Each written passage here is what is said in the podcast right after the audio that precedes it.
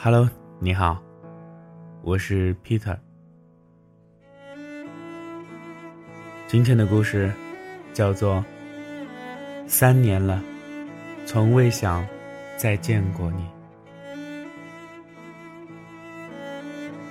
鲤鱼和上一任分手已经三年了，这期间大大小小的公司都待过，各种各样的同事都见过。也不乏有很多男生追求她，可鲤鱼就是一直没接受，总说感觉不行。问他到底哪里不行，他自己也说不出个所以然，就好像失去了爱的能力。鲤鱼呢是做汽车广告策划的，在北京这个圈子里很少有人不认识他。父母催过他几次。他也总是搪塞说工作太忙，没时间谈。期间有那么一个工作的同事对他有好感，俩人试着交往了一段时间。后来才发现那小子比鲤鱼小，最后找了一个父母不同意的借口，又把鲤鱼甩了。分了没几个星期，在微博上，鲤鱼发现这小子又找了一个。年纪轻轻的九零后，鲤鱼有点难过，他曾经也那么年轻过。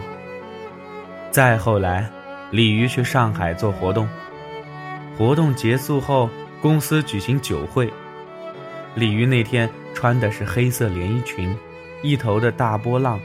主持人拿着话筒介绍此次来宾的时候，他听见了三年从未听到过的名字。没错，就是他的前任。他迅速的找了一个角落坐下来，隔着玻璃杯看过去。鲤鱼后来说：“他一点都没变，还是那么阳光健康。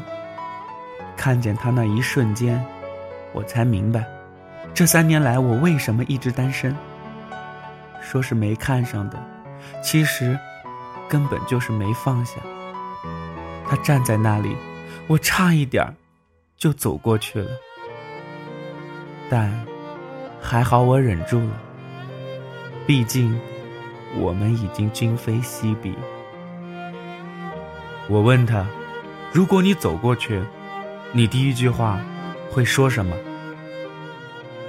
鲤鱼说：“我应该会说，你能抱抱我吗？”我想你三年了，